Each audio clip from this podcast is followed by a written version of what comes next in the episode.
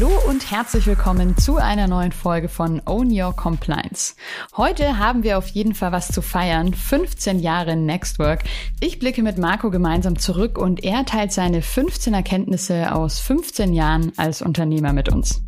Ähm, in unseren 15 Jahren kann ich für mich selber beantworten, Erfolg ist eben das, was sich eben so anfühlt, dass man, dass man A, das tut, was man gerne macht, dass man, wie ich es auch beschrieben habe, und das meine ich immer noch ernst, dass man nichts verkaufen muss. Own Your Compliance. Mein Business nach meinen Regeln. Mit Marco Peters. Hallo Marco. Hi Andrea. Ja, erstmal herzlichen Glückwunsch zum Jubiläum. Wie, wie geht's dir damit? Wie fühlt sich's an? Ja, fühlt sich äh, großartig an. Ähm, ich fühle mich gar nicht so alt, wie man vielleicht so denkt, aber ähm, ich finde immer noch, wir sind ein junges Unternehmen aber 15 Jahre ist, ist, schon, eine, ist schon eine Zahl.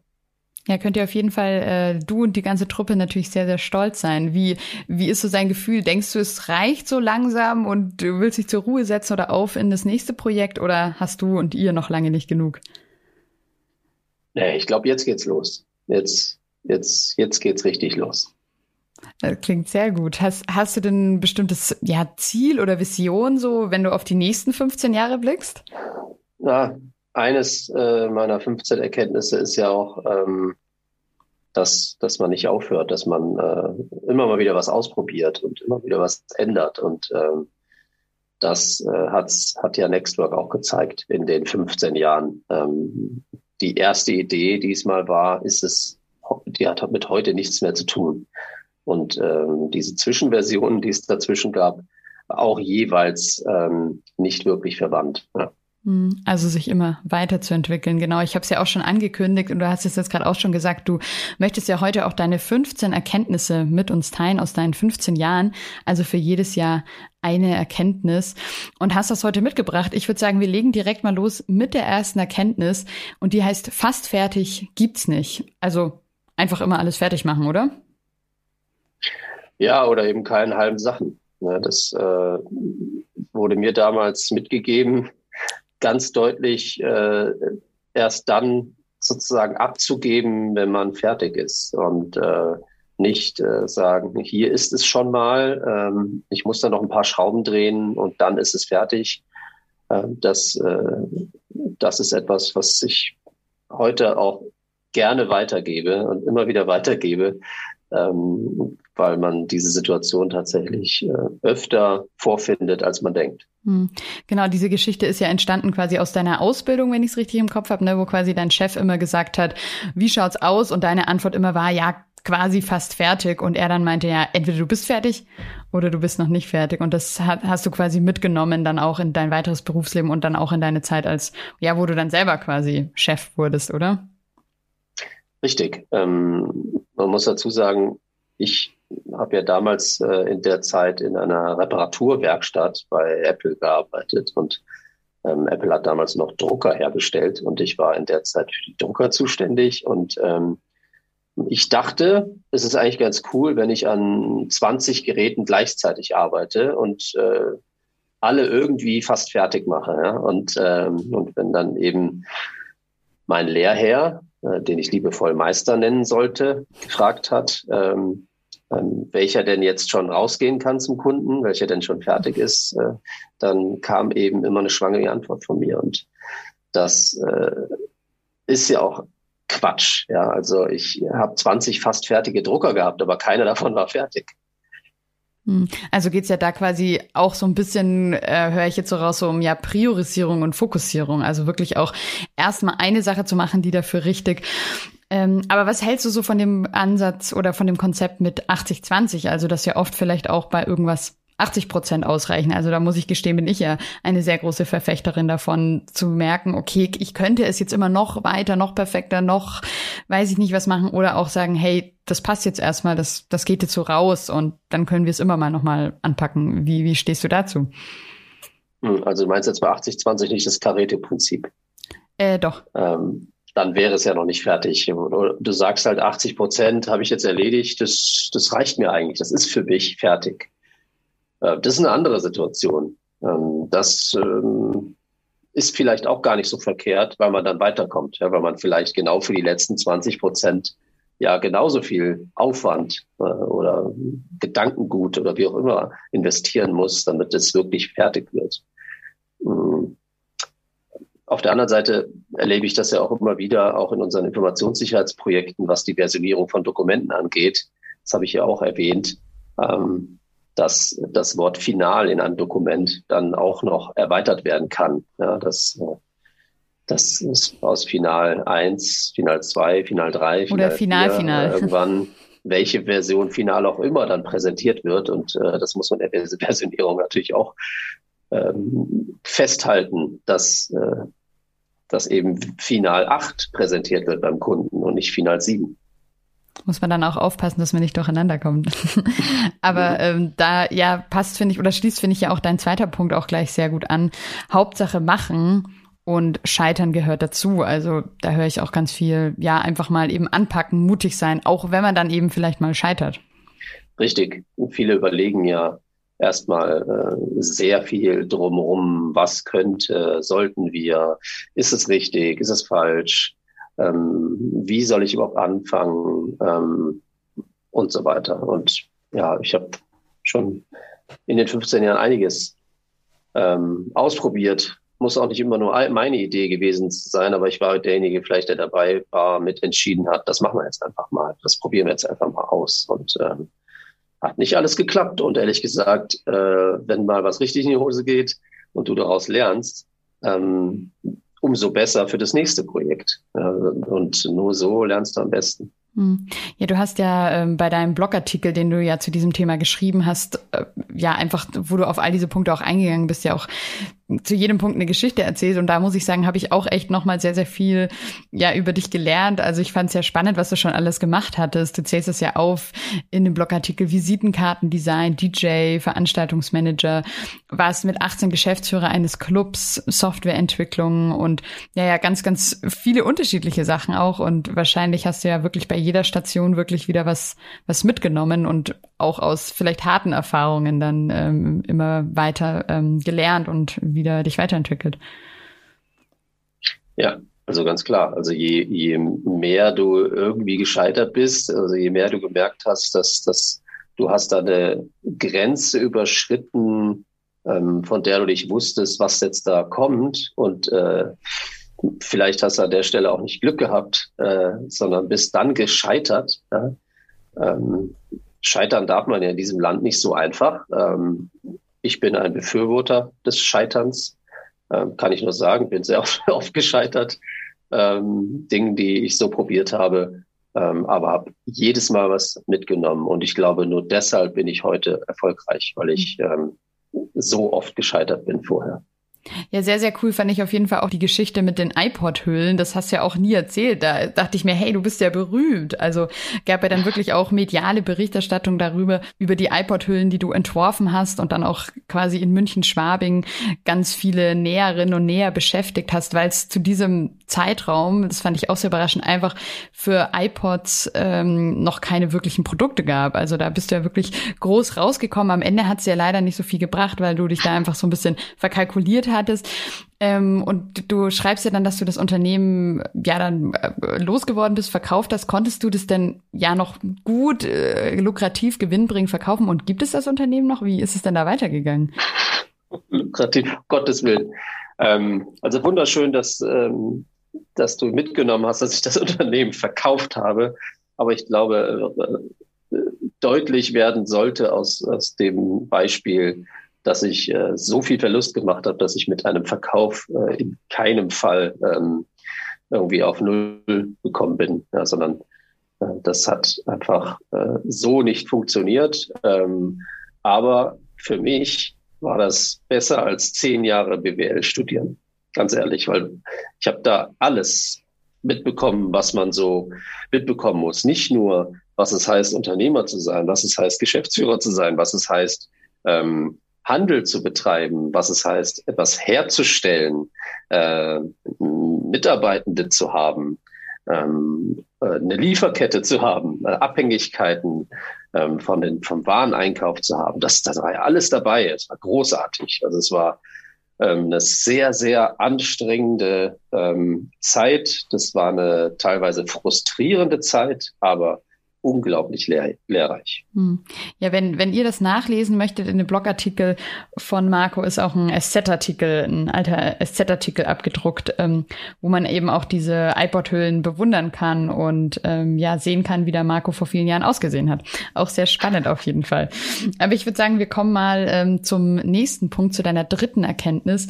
Abstand und Freiraum zum Denken gewinnen. Was, was verbindest du denn damit? Was hast du da äh, gelernt und mitgenommen? Na, ich erzähle ja die Geschichte, wie ähm, ich damals das Unternehmen Solution Bar äh, gegründet habe und ähm, den Abstand, um überhaupt diese, diese Ideen, die ja, die glaube ich jeder so ein bisschen hat, der, sagen wir mal, so Unternehmertum in sich selber spürt, der hat bestimmt die eine oder andere Idee und verfolgt vielleicht das eine oder andere auch schon länger.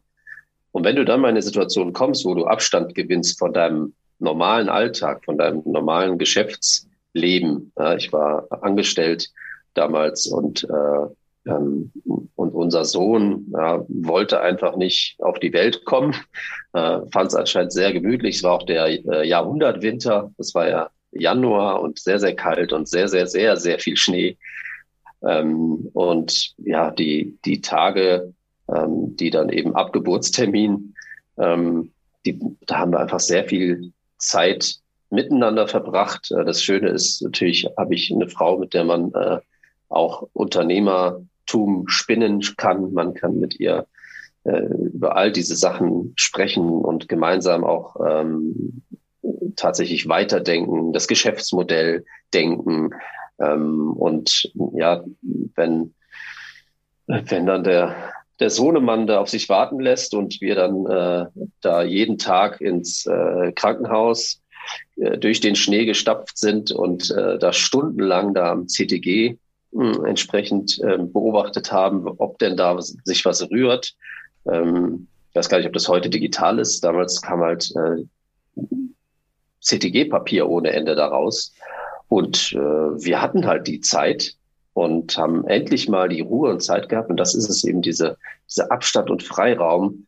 Natürlich haben wir das Kind erwartet. Ja, wir haben äh, schon gedacht, es muss jetzt irgendwann mal losgehen, aber äh, wir haben so viel Zeit gehabt, dass wir auch das CTG-Papier sinnvoll eingesetzt haben, nämlich mal gesagt, jetzt lass uns doch mal wirklich aufschreiben, also letztendlich den Businessplan aufschreiben, ähm, was soll denn diese dies, dieses, dieses Konzept, was, äh, was da in meinem Kopf rumschwirrt, ähm, was soll es denn genau sein? Und ähm, das ist uns da gelungen und das, das, das habe ich jetzt hier beschrieben und das suche ich heute immer mal wieder, ja, dass, dass man wirklich merkt, dass man mal drei Schritte zurückgehen muss, um wirklich den nächsten Schritt gehen zu können, um vielleicht auch den Abstand zu haben, um das zu analysieren, was die Ist-Situation ist, um vielleicht rauszufinden, ähm, was der nächste Schritt ist. Hm. Und ich finde auch ein äh, sehr schöner Punkt, wie so viele, finde ich, deiner 15 Erkenntnisse, die irgendwie Mut machen, ja, all diese Sachen zu wagen, weil ich würde mal sagen, ganz viele deiner 15 Punkte, wir werden sie ja gleich noch alle dann kennenlernen, ja, ist so ein bisschen gegen die Meinung zu dem, was man vielleicht so eingebläut bekommt. Ähnlich ist ja der nächste Punkt. Improvisation kommt vor Planung. Also das ist ja was, wo viele bestimmt von dem, wie sie aufgewachsen sind oder wie sie Sachen in der Ausbildung gelernt haben, widersprechen würden und immer sagen müssen, nee, alles muss immer perfekt geplant und durchorganisiert sein. Aber auch deine Geschichte an diesem Punkt zeigt ja, wie es dann doch immer aufgegangen ist und am Ende durch die Improvisation und die Überraschung und der Mut am Ende irgendwie viel, viel besser gelaufen ist. Und das ist ja wirklich auch ein ähm, sehr schöner Punkt. Genauso ähm, dann die fünfte Erkenntnis aus einem Nachteil einen Vorteil machen. Das ist ja auch, ähm, ja, irgendwie total schön, einfach zu sagen, nicht irgendwie dann den Kopf irgendwie in den Sand zu stecken, sondern das einfach umzudrehen. Und ähm, da ist dir ja auch eine ja, ein, ein schöner Clou gelungen eigentlich, ähm, obwohl es ja erstmal schlecht aussah, weil dein Name, den du verwenden wolltest, ja nicht erlaubt war und dann plötzlich die Anwälte vor der Tür standen. Was, was ist das denn für eine Geschichte? Naja, plötzlich ist gut. Also es sind ja schon ein paar Monate ins Land gegangen nach dem CTG-Papier bis hin zur, ähm, ja, in dem Fall ja zu dem großen Tag. Ähm, die, wir haben ja wirklich ganz tolle Pressereaktionen bekommen. Ähm, die alle sehnsüchtig diese große Eröffnungsparty ähm, ja letztendlich sich darauf gefreut haben und wir haben noch in der Nacht zuvor ähm, haben noch irgendwas an der Website gemacht, damit äh, sie ja dann online ging. Vorher war ja nur, wie es ja Apple immer gemacht hat. Da habe ich mich ja stark daran orientiert, was ja offensichtlich das Problem war. Ähm, und dann klingelt es halt. Es war, es war 22 Uhr am Abend und äh, die, da stehen halt diese beiden Herren da vor meiner Tür und haben mir einen Katalog in die Hand gedrückt. Also nicht nur eine Unterlassenserklärung auf einem DIN A4-Papier, sondern das war ganz schön dick. Und das musste ich dann unterschreiben, ähm, einen Tag vor der Eröffnung. Also am nächsten Tag, weil es war ja alles geplant für die Eröffnung. Die Schilder hingen ja äh, schon, das, was man da alles so macht mit dem Namen. Ähm, also das war insofern äh, schon eine schwere Nacht für mich. Hm. Wieso war denn der Name nicht okay? Also wieso wurde das untersagt? Naja, es war nicht nur der Name, es war ja sogar auch das Logo. Und du musst es so vorstellen, ähm, das Apple-Logo ähm, sehr nah an dem Apple-Logo, aber eben eine Kaffeetasse, die, die ja wohl heiß ist und der Dampf ähnliches Symbol abbildet wie jetzt diese und wahrscheinlich sogar exakt das Symbol abbildet wie das Blatt des Apfels. Und ähm, dementsprechend mit leicht zugekniffenen Augen konnte man keinen Unterschied sehen. Und ähm, das war zu nah dran mit, mit dem Namen auch noch zusammen, dass dann die Anwälte da tatsächlich was dagegen hatten. Das ging dann nicht. Ja. Abgesehen davon gibt es ganz klar Markenrecht, da habe ich einfach Mist gebaut. Ja, hätte man wissen können, sagen jetzt vielleicht die Profis, ja, aber ähm, gut. Ähm, auf der anderen Seite gibt es die eine oder andere Unternehmen, die immer noch heute noch den gegen das Markenrecht verstoßen und genau so einen Namen tragen. Aber ich glaube, der, den Hype, den wir aufgebaut haben, mit diesem Café, was wir davor hatten, mit diesem Namen ähm, und mit dem sehr angelehnt äh, an Apple, was das komplette Corporate Design anging, ähm, da waren sehr viele, auch von der Presse her, ähm, eher auf dem Punkt, das ist was von Apple. Das ist nicht was von Marco Peters, sondern hier baut Apple gerade irgendwie was auf. Äh, jetzt gibt es Cafés von Apple. Und ähm, damit habe ich ein bisschen insofern dann gespielt, dass ich gesagt habe, ja klar, sollen die das doch denken. Ja, aber ähm, mir geht's um den, um den Stil, um die Nähe zu Apple im Sinne von, ähm, es gab ja damals nichts. Also das war ja, das waren ja für Apple Jünger, wie sie so schön hießen gedacht und ähm, ja, war, war wohl zu nah dran. Ähm, kann ich heute verstehen. macht, macht alles total Sinn. Ähm, aber wahrscheinlich aus der anderen Perspektive jetzt gedacht, also auch mit ein paar Tagen Abstand, ähm, wurde mir schon sehr oft auf die Schulter geklopft. Äh, das hast du echt gut gemacht im Sinne von, dass du da dadurch wahrscheinlich noch viel mehr Aufmerksamkeit bekommen hast, als hättest du jetzt einfach nur so einen Laden mit dem Namen eröffnet. Genau, am Ende ähm, hieß das Ganze ja dann Solution Bar und genau die mediale Aufmerksamkeit war dir und euch dann damit auf jeden Fall sicher und ähm, deswegen eben sehr, sehr gut, wie ihr da aus diesem Nachteil einen Vorteil gemacht habt. Und dann ist das ja quasi gestartet als ja Café, aber auch so ein bisschen erstes Coworking Space eigentlich in München, oder?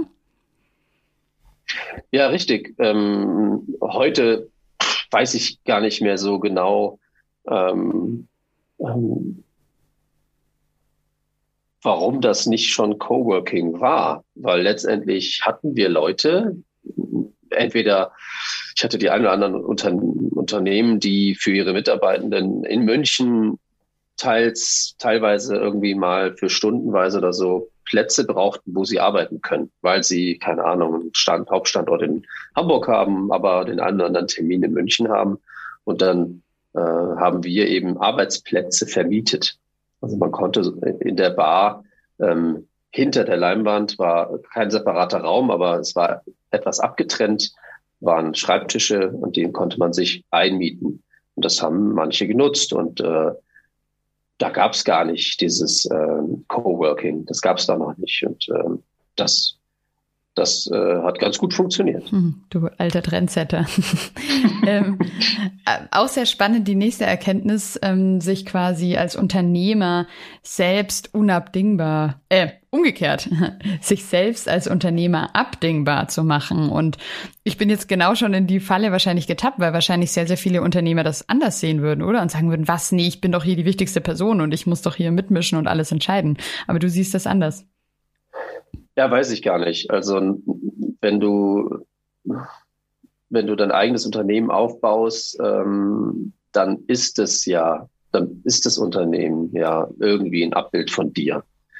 Und ähm, da ist es für viele dann auch irgendwie schwer, das vielleicht auch irgendwann zu übertragen an andere. Das verstehe ich völlig. Und ähm, das ist auch wahrscheinlich erstmal gar nicht die Intention oder das, was das, das, der Mensch in, in dir dann irgendwie an der Stelle dann auch möchte. Und ähm, das habe ich auch gar nicht bewusst gemacht damals ähm, oder da bewusst erkannt. Ähm, irgendwie hat mir irgendwas in mir gesagt, ich soll dieses Buch lesen. Ähm, und äh, das war schon augenöffnend. Ähm, und ähm, dann habe ich tatsächlich entschieden, ja klar, absolut. Weil äh, man muss dazu sagen, ähm, ich habe auch Unternehmer äh, beobachtet um mich herum, die teilweise echt in ganz schweren persönlichen Situationen aufgrund dieser starken Abhängigkeit gelangt sind. Also Stichwort Burnout und, und schlimmer. Und ähm, habe dann eben ja, nicht so schöne Geschichten miterlebt, wo äh, genau das passiert ist, dass das sehr ungesund werden kann, wenn, wenn das Unternehmen sehr, sehr stark abhängig ist von einer Person, die dann aus welchem Grund auch immer vielleicht einen längeren Schnupfen hat oder sowas und äh, dann aber sich reinquälen muss, äh, weiterhin da zu sein, weil sonst das Geschäft abnippelt.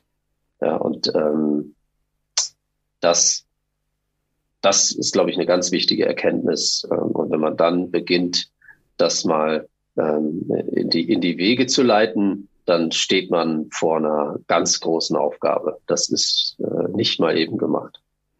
Also da für alle, die Lust haben, auch dieses äh, Buch zu lesen, Der Weg zum erfolgreichen Unternehmer von Steffen Mehrath. Du schreibst ja auch, dass es irgendwie nicht so schön aussieht, das Buch, und auch ziemlich ja teilweise voller Binsenweisheiten ist. Aber wenn du für dich daraus dann auch diese Erkenntnis mitgenommen hast, ist es ja trotzdem sehr, sehr wertvoll gewesen für dich. Ja, ich schreibe, es ist ein hässliches Buch und ich bestehe darauf, dass du das auch gerne wiederholen darfst. Also, äh, wenn man das Buch so sieht und es, vielleicht hat das eine oder so, tatsächlich schon mal äh, gesehen durch irgendwelche Sponsored Posts oder so. Ähm, das, ich, ich kann euch nicht sagen, was mich dazu geritten hat, damals dieses Buch zu kaufen und zu lesen. Ähm, aber witzigerweise ähm, haben auf meinem Blogpost, wo ich das ja erwähnt habe, sehr viele befreundete Unternehmer ähm, mir geschrieben oder auch kommentiert, dass sie A, das Buch auch gelesen haben und das jetzt mal öffentlich sagen dürfen oder sich trauen zu sagen, weil es ja eigentlich irgendwie eklig ist oder cheesy. Ähm, und andere sich natürlich ärgern, das hättest du mir mal vorher sagen sollen. Das ist bei mir jetzt schon der Zug abgefahren. ja. Okay. Ja, ich wollte das mit dem hässlich nicht so direkt sagen, aber dann sage ich es jetzt nochmal, dass du das wirklich sehr hässlich findest. Dann überspringe ich an der Stelle mal ganz kurz den siebten Punkt, da kommen wir gleich drauf zurück, weil der achte Punkt so sehr schön jetzt dazu passt. Tu, was du tun musst, aber mit Stil. Und äh, da beschreibst du auch einfach, ja, dass du es ganz wichtig findest für dich, aber auch für dein ganzes Unternehmen, für das Team, ja, lieber mal etwas mehr Geld auszugeben und dafür aber mit Stil. Also sei es jetzt wirklich die eigene Kaffeebar, wo dann auch gleich jetzt die eigene Kaffeemarke gegründet wurde, um da wirklich auch guten Kaffee zu haben, ähm, als jetzt irgendwie so ein Billigkaffee fürs Team. Also das ist ja wirklich sehr, sehr wichtig und nicht nur beim Kaffee wahrscheinlich der, das Thema Stil, oder? Ja, aber ich würde es gar nicht mit Geld ausgeben verbinden, weil Stil ähm, an der Stelle äh, hat ja auch was einfach damit zu tun, ordentlich vielleicht zu sein oder dass das Büro aufgeräumt ist, dass ähm, die die Leute auch entsprechend mit den Dingen umgehen und so weiter. All die Themen, die, glaube ich, jeder so hat, der, äh, der, glaube ich, sich Gedanken macht, ähm, wie das Büro ausgestattet ist oder wie, wie auch immer etwas äh, hergerichtet wird und dass das nicht nur anerkannt wird, sondern auch ähm, entsprechend ja, benutzt wird. Ja? Und ähm, das, da geht es nicht unbedingt ums Geld ausgeben. Aber wenn es dann Geld ausgeben ist, dann würde ich auch lieber ähm, schauen, dass es was mit Stil ist, als was schäbiges. Dann jetzt, äh, wie gerade schon äh, versprochen, kommen wir nochmal zurück zu Punkt 7. Und diese Erkenntnis lautet, Your culture is your brand. Was, was meinst du denn damit, beziehungsweise was hat es mit dieser Erkenntnis auf sich? Wie bist du auf die gekommen? Also, Your culture is your brand. Letztendlich geht es ja auch darum, dass ähm, du nicht einfach nur eine tolle Marke hast für dein Unternehmen und ähm, einen tollen Namen hast und äh, vielleicht eine tolle Außendarstellung hast, sondern ähm, ich glaube, dass du vor allem innen anfangen musst, dass du das, ähm, das, was du, was du mit deinen Leuten tust, wie der Umgang ist, wie die Kultur im Unternehmen ist, dass das irgendwann zu deiner Marke wird. Ja, das, ähm, und dann schreibst du, dann kannst du es äh, benennen, wie es dann heißen soll, äh, im Idealfall. Ähm, ich glaube nicht, dass es umgekehrt geht. Ja, in einem Blogartikel beschreibst du das ja wirklich sehr, sehr ausführlich, die ganze Geschichte und wie sich das entwickelt hat. Also da wirklich nochmal die Empfehlung an euch alle, an alle Zuhörenden, euch das einfach wirklich ausführlich durchzulesen. Da können wir jetzt natürlich gar nicht auf jeden Aspekt und jede Seitengeschichte eingehen. Aber was ich so ein bisschen mitnehme in dem Punkt ist auf jeden Fall auch, dass man ja Kultur und Marke, dass man das einfach gar nicht trennen kann und beides zusammengehört und auch nur miteinander existieren kann. Und da hat es, also da nennst du ja am Ende auch ein sehr schönes Beispiel, ähm, ja, wo Kunden irgendwie dachten, wenn ihr da jetzt kommt äh, fürs Audit, die Jungs fürs Audit, dann sind das irgendwie so Anzugstypen und die waren dann ja total überrascht, dass ihr da cooler und lockerer seid. Und das ist ja auch eigentlich ein sehr gutes Beispiel, oder für Kultur und Marke, dass ihr halt nicht so klassisch Standard seid, sondern schon immer die war, die es vielleicht anders und besonders gemacht haben, oder? Richtig, weil das kombiniert ja genau das. Und daraus wird ja eben aus dieser Kultur die, die Marke, weil wir, ähm, weil wir das, was wir jetzt anbieten, ähm, was vielleicht klassischerweise woanders aufgehoben sind, wie wir es sagen, im Agency-Style machen oder mit Agency-Style machen. Und ähm, deswegen waren dann schon die einen oder anderen überrascht, uns zu sehen. Und wir, und wir wurden dann, ich habe es ja geschrieben, ihr seht ja aus wie wir. Ja, wir dachten eigentlich, wir sind im falschen Zimmer. Und ähm, und das beschreibt das schon, glaube ich, ganz gut, weil daraus entsteht ja genau das, wir dadurch ein, auch ein USP entwickelt haben, weil wir dann genau für diese Zielgruppe sicherlich, ähm, ich sag mal, ansprechender sind mit nicht nur unserer Marke, sondern eben auch mit unserer Kultur. Also das, was draußen draufsteht, ist auf jeden Fall drinnen, weil das draußen kam ja nach dem drinnen. Aber das ist vielleicht was, was dann einige Unternehmen auch falsch machen, oder? Wie siehst du das, dass sie versuchen, zwanghaft jetzt irgendwie diese Marke zu entwickeln, sich zu überlegen, irgendwas auf dem Papier, aber am Ende muss es ja gelebte Kultur werden?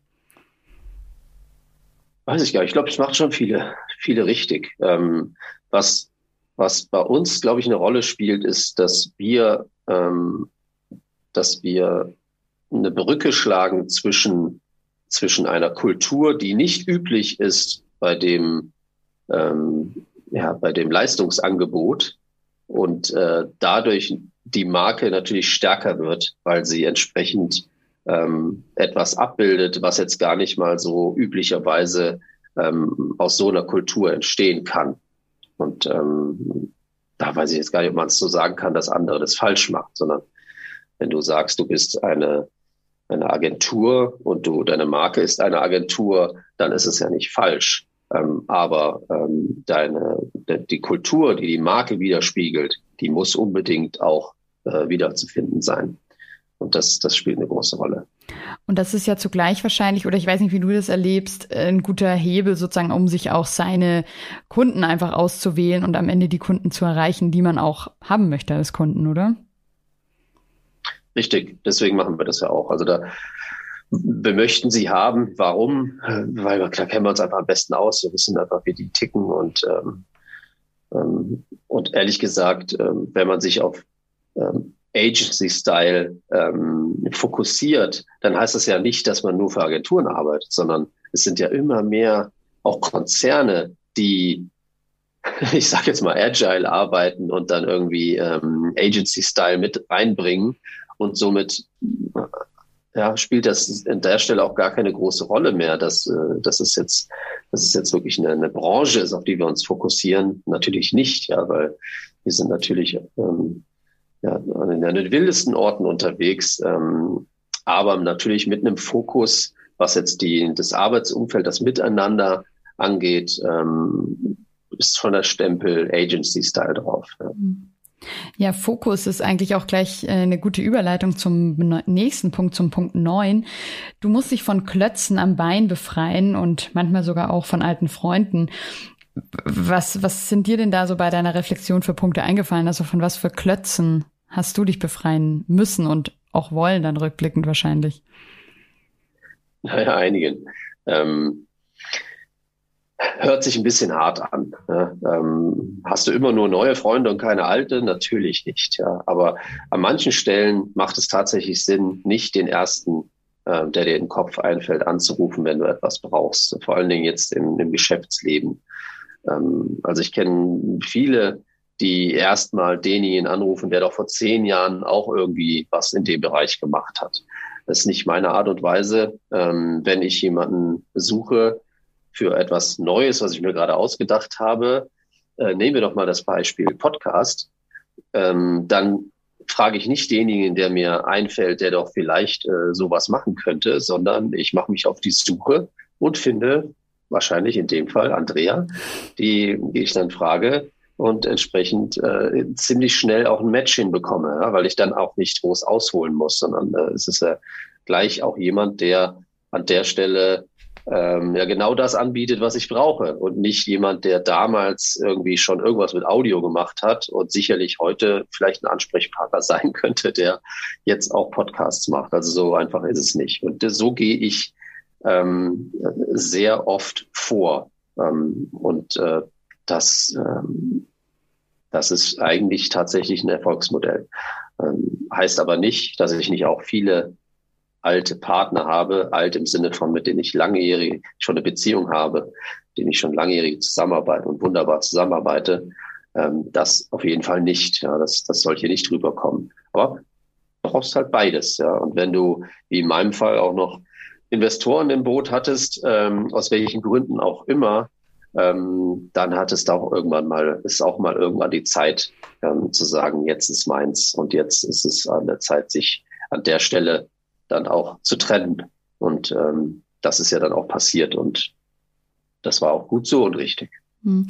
Ja, sehr gut passt daher an der Stelle eigentlich direkt die zwölfte Erkenntnis. Du musst dich konsequent und permanent erneuern. Und genau das, was du gerade gesagt hast, das fand ich irgendwie beim Lesen so einen totalen Aha-Moment, weil irgendwie macht das natürlich total Sinn, aber man macht es, glaube ich, so selten, dass man eben immer doch eher wieder so die alten Leute um Rat fragt, anstatt eben sich da komplett neue Meinungen reinzuholen. Aber ja, wenn man so drüber nachdenkt, finde ich ja auch, macht das irgendwie total Sinn. Und das schreibst du ja auch in dem Blogartikel. Also, dass man einfach super oft, ja, so alte Gewohnheiten, alte Beziehungen da einfach noch so dranhängt. Aber ich stelle es mir auch, und du lebst es ja, denke ich, sehr, sehr konsequent, auch nicht immer so leicht vor, oder? Dann alte Dinge über Bord zu werfen, an denen man ja auch oft irgendwie hängt. Und es ist ja auch irgendwie gemütlich, so im, in der Gewohnheit drin zu stecken. Also wie, wie schaffst du das? Hast du da vielleicht noch einen Tipp für mich und alle Zuhörenden? Ja, wie gelingt dir das so gut? Ist das einfach Übung oder ist es ein Talent von dir?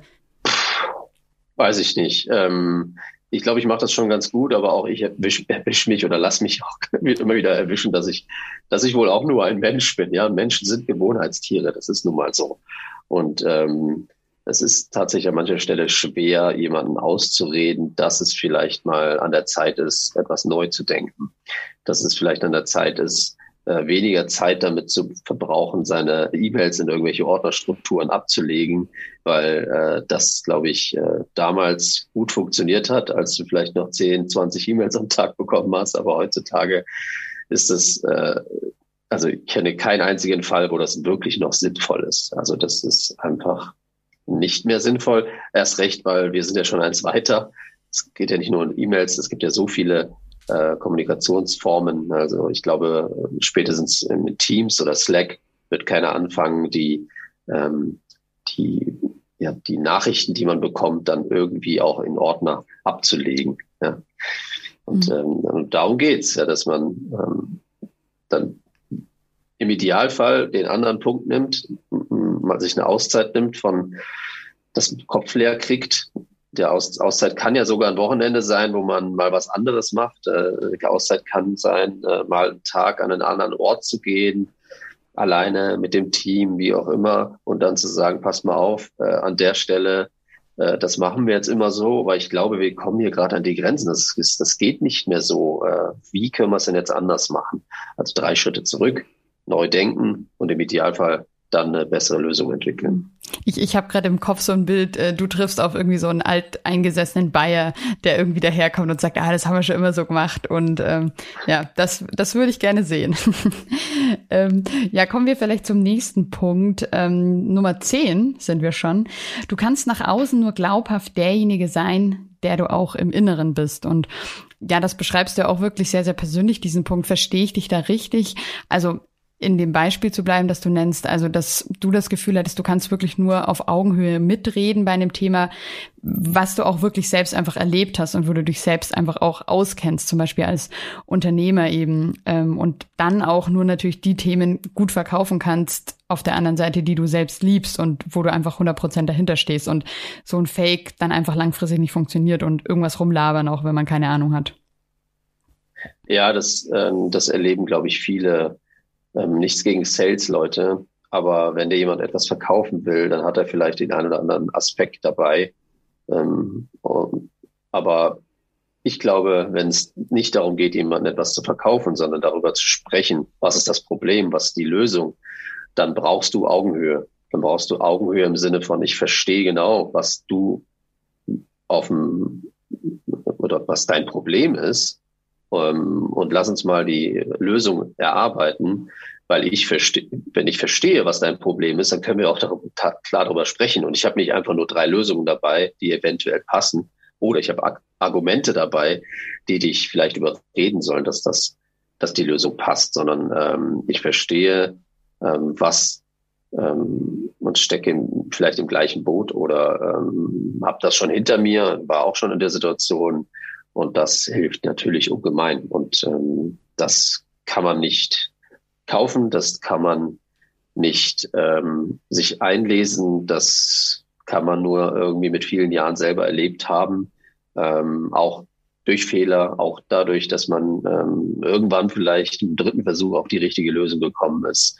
Und ähm, das meine ich mit Augenhöhe. Also wenn ich mit anderen Unternehmern spreche, ähm, dann glaube ich, kann ich mich in fast alle Situationen, die da so eine, eine Rolle spielen, ähm, reinversetzen und wir können auf Augenhöhe darüber sprechen, was, ähm, was dann jetzt hier vielleicht eine Lösung ist oder vielleicht auch ähm, nur das Problem darzustellen. Hm. Ja, du hast gerade auch schon nochmal das Thema Fehler angesprochen. Du hast ja auch gesagt, du liebst es zu scheitern und daraus zu lernen. Ist denn diese Erkenntnis auch durch das Scheitern entstanden? Also, dass es vielleicht auch eine Phase bei dir gab, wo du das noch nicht so gesehen hast und vielleicht versucht hast, mitzureden, mitzumischen ähm, und dabei zu sein, ohne eben schon diesen Hintergrund zu haben und diese, diese Erkenntnis? Ja, klar. Also wir waren ähm, IT-Dienst, ich war der IT-Berater, IT-Dienstleister und ähm, wenn du nicht auf Augenhöhe mit den Entscheidern auf der anderen Seite sprechen kannst, dann bist du natürlich in einer anderen Situation. Dann bist du in der Situation, dass du irgendwie den äh, ja, versichern muss, dass die Lösung, die du jetzt hier anbietest, die richtige ist. Und ähm, das, das ist schon äh, tatsächlich eine, eine andere Welt jetzt, wenn du, wenn dann ganz andere Aspekte auch noch mit einfließen, die du selber gar nicht auf dem Schirm hattest. Mhm, mhm. Ja, glaube ich dir. Der nächste Punkt, ja, klingt fast ein bisschen philosophisch, finde ich. Nummer 11. Der Wert des eigenen Unternehmens ist körperlos. Was ähm, meinst du denn damit genau? Ja, witzigerweise ähm, hatten wir ja die Situation, dass wir, wir haben ja jetzt eh schon öfter mal über Büro gesprochen und ähm, wir hatten ja die Situation, dass wir ein paar Mal umgezogen sind, weil wir eben so eine komische Zwischengröße hatten.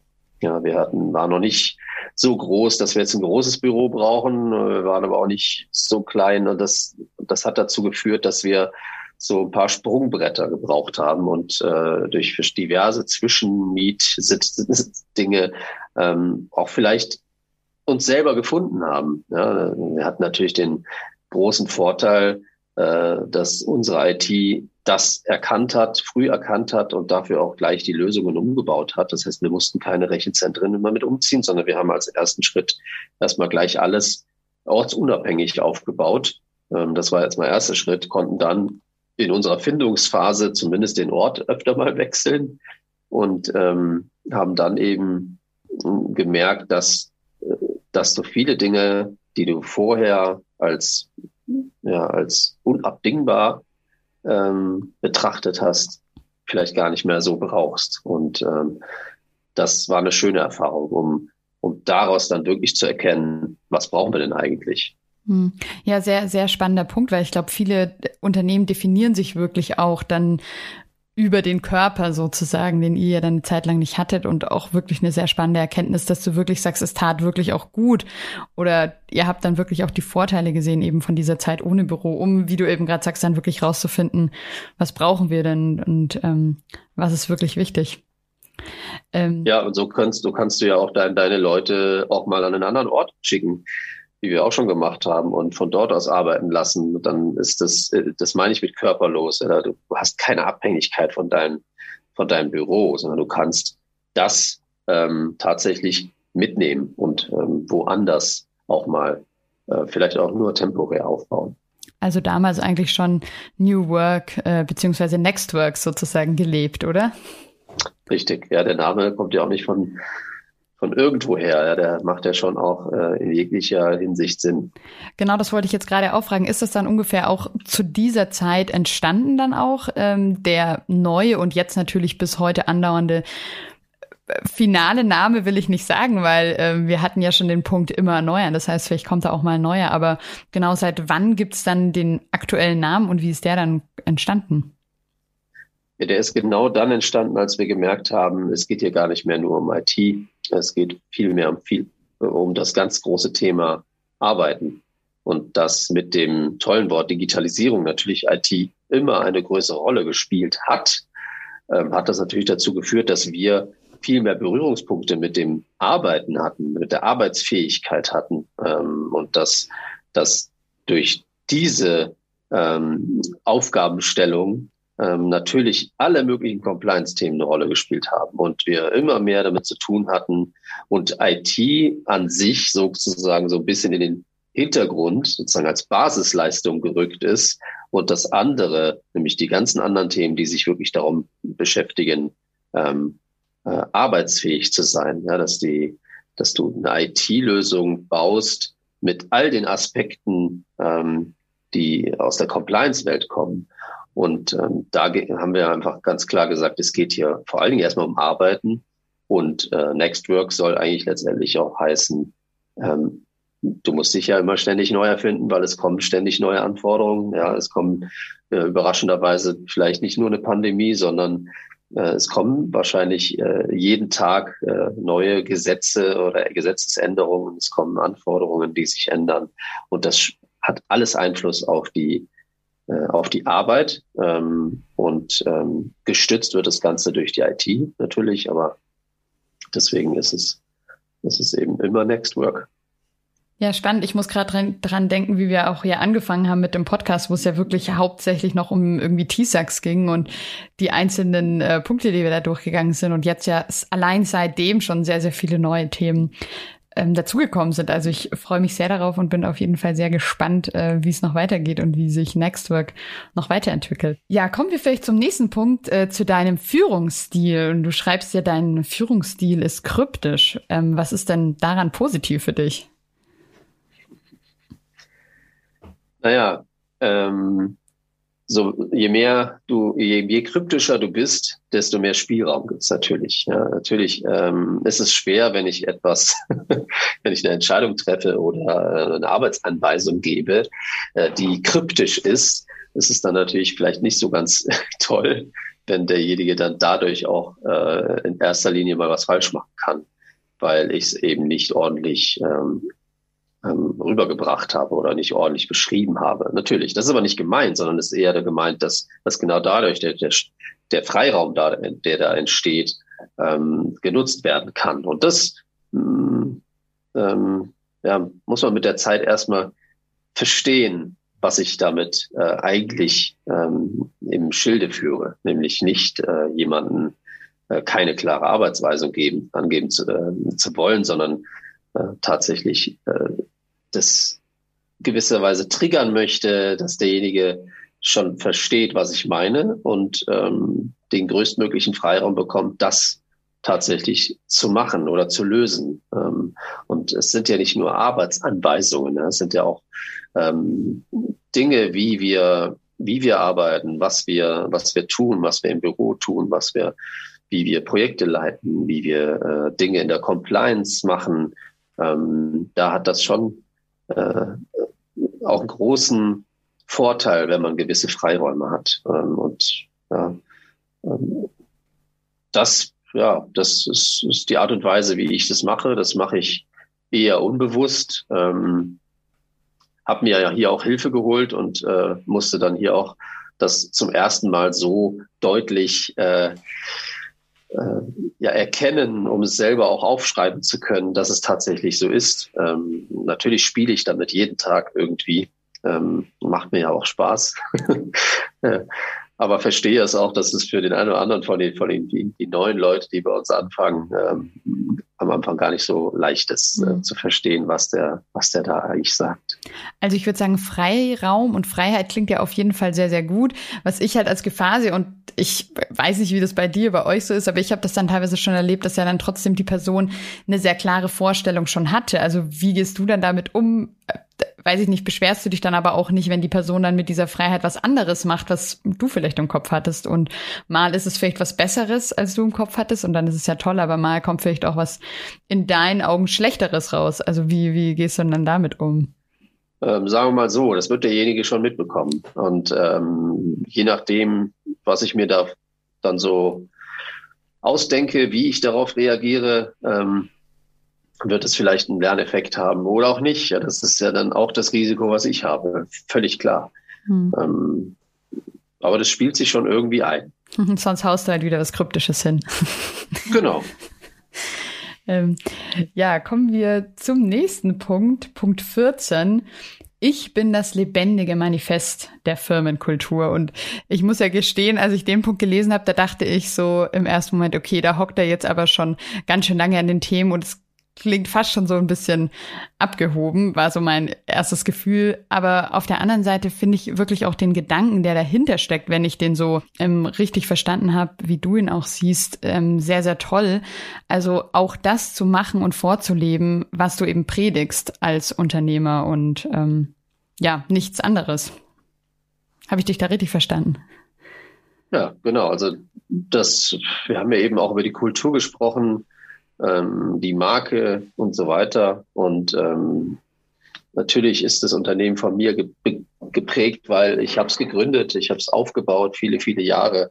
Ähm, deshalb ähm, ist es nun mal so, dass dann, dass ich auch beobachtet werde. Ja, und wenn ich dann mich anders verhalte als das, was ich eigentlich äh, rausschreie, äh, im Sinne von positiv schreie, ich sage, hey, wir sind doch so cool, wir sind doch hier wir machen das, wir machen dies und bei uns gibt es Freiheiten und so weiter, aber dann das nicht lebe, dann funktioniert das Ganze nicht. Das bricht, das bricht in sich zusammen, das wird ähm, nicht echt, ähm, das, das äh, wird wahrscheinlich schlimmer als äh, das, was man vielleicht vorhatte, indem man äh, eine, sagen wir mal, eine Kultur beschreibt, die es gar nicht ist.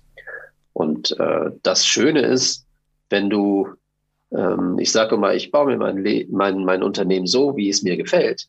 Wenn du das gemacht hast, dann muss ich mich auch nicht unbedingt bewusst verhalten, ja, sondern ich verhalte mich einfach so, wie ich bin. Und ähm, unser Unternehmen ja, äh, ist so, da steckt viel drin, wie ich bin. Und ähm, die Kultur, die, äh, ja, die ist nun mal irgendwie so wie ich. Und ähm, deshalb ähm, funktioniert das auch so gut. Das heißt, ich muss nicht drüber nachdenken, ah Mist, ich habe doch jetzt gesagt, äh, die Regel ist das und das. Äh, äh, da kann ich mich ja eigentlich nur schwer dran halten ähm, und muss dann irgendwie, weiß ich nicht, drumherum reden oder sowas. Nein, ich auch gar nicht überlegen, weil ähm, im Idealfall und deswegen ändern wir uns ja auch ständig. Also Next Work ist nie gleich, wäre ja auch komisch mit so einem Namen. Ähm, wenn es dann neue Erkenntnisse gibt, ähm, dann und ich mich vielleicht auch ändere oder ähm, wie gesagt, ich bin ja nicht mehr alleine. Ja, ich war ja mal alleine, mittlerweile sind wir 30 Leute. Wenn wir uns ändern, dann gehöre ich mit dazu und äh, dann ändert sich die Kultur und äh, dann muss ich auch nicht groß an Regeln denken, ob das jetzt korrekt ist, was ich mache, sondern im Idealfall ist es genau das. Und ähm, das meine ich mit ähm, das, was sozusagen wir sagen, was die Firmenkultur ist, das ist eigentlich das auch, wie ich damit umgehe, wie ich mich im Unternehmen bewege, wie ich, wie ich handle, wie ich ähm, ähm, Entscheidungen zulasse und so weiter. Hm. Aber würdest du sagen, das ist immer so einfach, weil so wie du es jetzt darstellst, ähm, klar, ich bin, wie ich bin und ich weiß, wofür ich stehe und das setze ich dann auch so um, aber auf der anderen Seite haben wir ja auch als Menschheit, würde ich mal sagen, ganz oft Konflikte in uns drin. Also um da mal ein sehr deutsches, plakatives Beispiel zu machen. Ich würde irgendwie sagen, hey, Mülltrennung macht irgendwie Sinn. Aber dann bin ich vielleicht mal in einem Moment, äh, habe gerade andere Sachen im Kopf, habe gerade keine Zeit und denke mir so, ach komm, das Stückchen ist jetzt auch schon wurscht. Und das sind ja wahrscheinlich Punkte oder weiß ich nicht, ähm, wo es dir dann vielleicht auch mal schwerfällt, das, wo du natürlich schon dahinter stehst und überzeugt bist, aber vielleicht dann in gewissen Momenten vielleicht doch nicht schaffst, immer 100 Prozent umzusetzen? Oder wie gehst du damit um?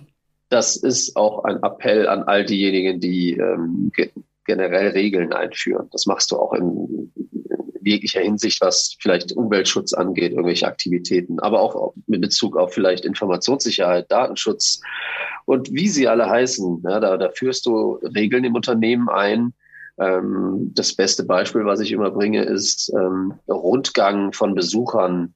Ja, äh, durchs Büro. Das heißt, äh, dann führen oftmals, weil aus Angst oder äh, das dürfen wir nicht, Compliance, Zertifizierung, was auch immer, ähm, wird dann verboten, dass ähm, Besucher durch die Arbeitsräume geführt werden. So, jetzt wird die Regel eingeführt und äh, jetzt gehen ein paar Tage ins Land und auf einmal sitzt du an deinem Platz und du siehst den Chef, die Chefin mit Besuchern durchs Büro gehen und fragst dich doch, Moment, ich dachte, das ist verboten. Ach so, die Regeln gelten nicht für die. Wie, wie läuft denn das jetzt? Und da sagen wir immer, nee, Moment. Entweder ist es generell verboten, dann gilt es bitte für alle. Oder es ist grundsätzlich verboten. Grundsätzlich bedeutet, es gibt Ausnahmen. Müssen, dann müssen aber die Ausnahmen beschrieben werden, damit auch alle wissen, das, was sie da sehen, ist nicht verboten, sondern erlaubt. Und wenn die Ausnahme heißt, die Geschäftsführung darf das, wenn sie denn darauf achtet, dass bestimmte Regeln, die dann für die auch gelten, bitte äh, eingehalten werden. Oder unter folgenden ähm, Aspekten ist das erlaubt zu tun. Und das meine ich. Und das erleben wir sehr oft, dass es, dass es heißt, das sind jetzt die Regeln, ähm, aber wenn, wenn man daran denkt, der, der Fisch äh, stinkt bekanntlich vom Kopf, dann, dass die Köpfe dann sich anders verhalten, das, äh, das kann ich nicht, das kann ich nicht verstehen und ähm, das ähm, kann ich auch nicht unterstützen, weil es ja auch, weil es einfach anders geht. Hm, okay, also sehr, sehr wichtige Erkenntnis da, die Nummer 14. Und ähm, auf der anderen Seite eben das, was wir gerade hatten, genauso diese Regeln und das auch wirklich durchzusetzen. Und auf der anderen Seite ähm, dachte ich mir gerade nochmal, auch wenn das jetzt vielleicht sehr groß klingt, so dieses Ich bin das lebendige Manifest.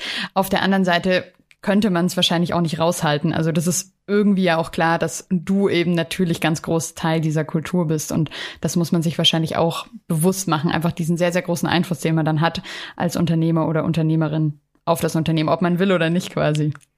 Ja, also man muss es schon ähm, vorleben, wie es so schön heißt. Ähm, wenn man das rausposaunt, dass es okay ist, wenn man seine Arbeitszeit nach dem Wetter richtet, dann äh, muss man das auch in irgendeiner Form vorleben. Jetzt habe ich es falsch gesagt, weil man muss es vorleben.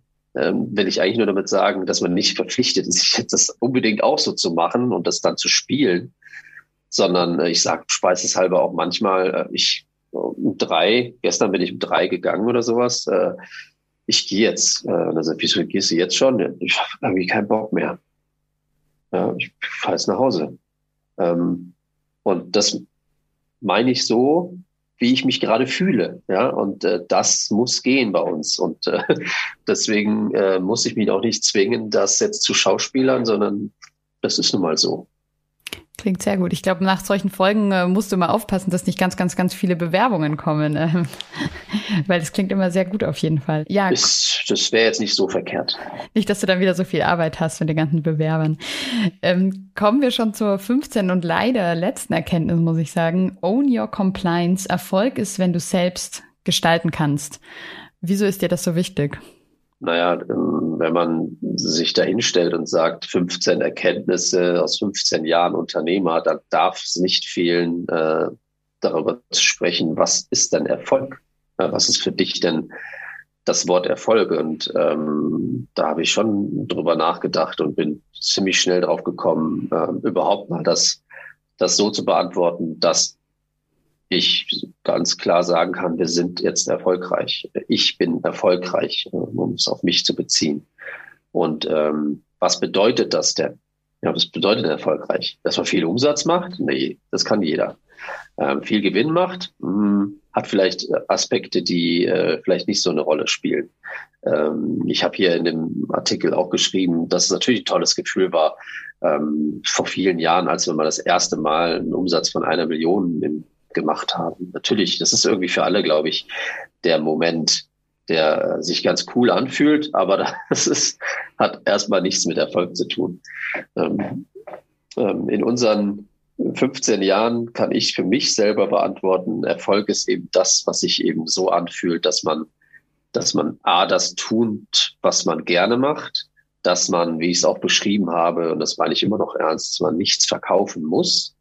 Ja, also wir, waren ja schon auf den einen oder anderen Sales-Trainings damals in unserer IT-Dienstleisterzeit und äh, haben die auch gerne mal abgebrochen, weil es eigentlich darum ging, darum ging, dass uns beigebracht werden sollte, dass wir möglichst Lizenzen verkaufen.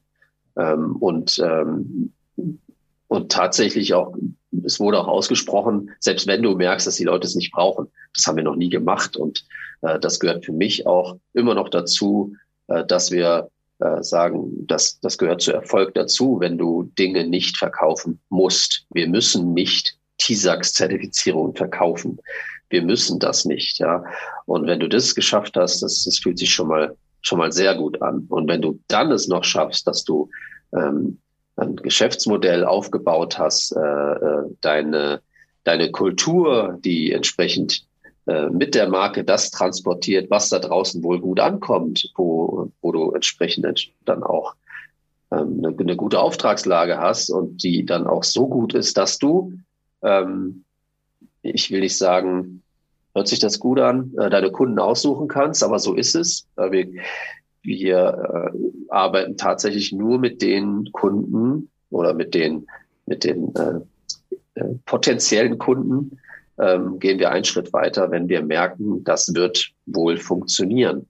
Und mit denen, ähm, wo der Match allein auf der chemischen Ebene nicht funktioniert, äh, da dann auch eher nicht. Das heißt, äh, wir müssen nicht verkaufen und wir müssen nicht auf Biegen und Brechen äh, den, den anfragenden potenziellen Neukunden annehmen äh, und irgendwie an Bord holen, sondern äh, wir suchen tatsächlich erstmal danach aus, dass das, äh, dass das ein Kunde ist, der zu uns passt und das gar nicht mal ähm, im Sinne von, dass äh, unser Leben bei uns ist ein Ponyhof, sondern es geht darum, dass, dass wir gemerkt haben, dass ein erfolgreiches Projekt ja nur ein erfolgreiches Projekt werden kann, wenn äh, das erfolgreich gestaltet werden kann. Und das muss mindestens partnerschaftlich sein und wenn nicht sogar fast schon, ich will nicht sagen freundschaftlicher, dann mit einem guten Miteinander. Und das, wenn du das von Anfang an ähm, einbeziehst in deine, hört sich jetzt schon wieder ein bisschen überheblich an, bei der Auswahl deiner Kunden, ähm, dann finde ich, ist das schon Erfolg, wenn du tatsächlich äh, öfter mal Nein sagen kannst. Äh, nein, das, äh, das wird so nicht funktionieren äh, mit uns. Äh, da, da sage ich ab. Das zweite ist Kohle. Ja, also du hast natürlich auch das Thema, ähm, und das finde ich auch, das gehört zum Wort Erfolg dazu, wenn du ähm, in der Situation bist, dass du ähm, dann mit dem einen oder anderen Einkauf ähm, ein Gespräch führst, wo es üblicherweise offensichtlich immer das, da, darauf hinausführen soll, dass du dein Angebot anpasst. Das machen wir nicht. Ähm, und das ist spätestens ähm, Erfolg für mich. Und das fühlt sich immer sehr gut an. Ähm, wenn du das natürlich entsprechend auch sagen kannst, ja, es ist jetzt nicht so, dass ich nur sage, ja, sorry, äh, gibt keinen anderen, äh, kommst zu unteren Konditionen zu uns oder nicht. Darum geht's nicht, sondern es geht eher darum, dass das, was wir anbieten, den entsprechenden Preis hat und so weiter. Ich meine, ich werde jetzt nicht hier ausholen, meine ganzen Argumente zu bringen, aber es fühlt sich immer gut an, wenn du aus diesen Gesprächen rausgehst ähm, und ehrlich gesagt auch immer von dem äh, Gegenüber gehört bekommst, dass das letztendlich ja auch das widerspiegelt, was wir, was, was wir von euch erwarten, in dem Fall, was die von uns erwarten. Ja, nämlich, ähm, wenn ich, ich sage immer, wenn ich am Preis was mache, muss ich an der Leistung was machen. Und irgendwie äh, sehe ich da nicht keine Möglichkeiten, an der Leistung was zu machen, weil ihr braucht da tatsächlich Leistung hm. von uns.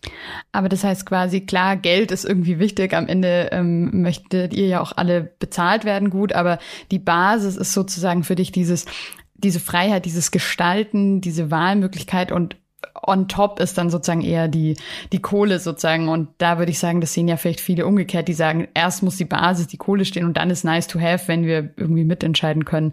Aber würde das im, ich sage jetzt mal, Extremfall für dich bedeuten, wenn du dich entscheiden müsstest, zwischen Geld und Freiheit, sage ich jetzt mal, zu sagen, gut, dann klappt halt anscheinend das Geschäftsmodell nicht, dann äh, ist es sozusagen im schlimmsten Fall beendet oder wir müssen natürlich sehr stark verändern, als irgendwie diese Freiheit, diese Gestaltungsmöglichkeit aufzugeben?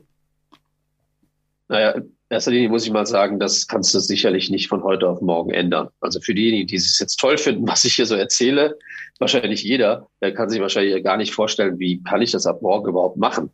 Ja, sondern wir sind natürlich erstmal da reingewachsen. Du musst erstmal natürlich dir den Status erarbeiten, dass du in der Situation bist, dass, ähm, dass du tatsächlich ja genau das äh, auch durchsetzen kannst. Ja, das und das das dauert dauert eine Weile. Und ähm, ich glaube aber äh, und zumindest aus eigener Erfahrung, das Ziel sollte man sich setzen. Ähm, dann weißt du nämlich auch, welche Dinge spielen eine Rolle, um dahin zu kommen. Und äh, das kann ich nur empfehlen, weil es, es fühlt sich unglaublich gut an. Ähm, wenn du dich nicht runterhandeln lassen musst, weil du musst. Klingt, klingt sehr, sehr gut auf jeden Fall. Vielleicht können wir da fast nochmal eine eigene Folge, wahrscheinlich zu jedem der Punkte nochmal eine eigene Folge machen. Aber das, denke ich, ein sehr, sehr wertvoller Punkt. Und wie du eben sagst, es geht nicht von heute auf morgen. Aber wie gesagt, vielleicht machen wir da, da mal noch eine extra Folge dazu. Jetzt haben wir ja wirklich sehr, sehr lang und ausführlich, was ich auch echt super schön und spannend fand, über all diese 15 Punkte geredet. Ähm, Gibt es denn am Ende vielleicht nochmal so eine Art Fazit von dir oder vielleicht einen Punkt, den, den du so besonders auch nochmal rausstellen möchtest am Ende? Das ist letztendlich mein Hashtag. Own your compliance. Und ähm, wenn man verstanden hat, was dieses langweilige Wort Compliance eigentlich bedeutet, dann versteht man eigentlich auch, was ich sagen will. Nämlich, dass du wirklich selbstbestimmter Unternehmer bist. Also wenn du Unternehmer bist, dann ist es einfach nur schön, wenn du es auch wirklich selbstbestimmt machst. Also wie gesagt, bau dir dein Unternehmen so, wie es dir gefällt und mit all dem, was dazugehört, ähm, dann, ja, dann kann es ja nur zu Erfolg führen. Ja, Pippi Langstrumpf ist einfach die beste, würde ich sagen. Ähm, und dann, ja, würde ich sagen, auf in die nächsten 15 Jahre, oder? Würde ich auch sagen, ja. Ganz, ganz viel Erfolg einfach und ganz viel Spaß und Freiheit und Gestaltungsmöglichkeiten dir und deiner ganzen Truppe dabei. Ja, vielen Dank. Und wenn ihr, liebe Zuhörerinnen und Zuhörer, jetzt nochmal ausführlich nachlesen wollt, diese 15 Erkenntnisse von Marco, dann schaut unbedingt auf der Seite von Nextwork vorbei. Unter News findet ihr dort den Blog. Und dort hat dann Marco eben genau diese Erkenntnisse in 21.776 Zeichen für euch zusammengefasst beziehungsweise eher ausführlich beschrieben. Lohnt sich auf jeden Fall, schaut da gerne rein. Denn das war es für heute schon wieder mit einer neuen Folge bei Own Your Compliance. Schreibe uns doch gerne eine E-Mail, was du zu diesen 15 Punkten denkst, an podcast.marcopeters.de oder wenn du auch einfach gratulieren möchtest. Ich freue mich auf jeden Fall sehr auf viele weitere spannende, lehrreiche und lustige Folgen mit Marco und natürlich auch mit dir. Schön, dass du wieder mit dabei warst und bis zum nächsten Mal hoffe ich. Auf die nächsten 15 Jahre. Ciao!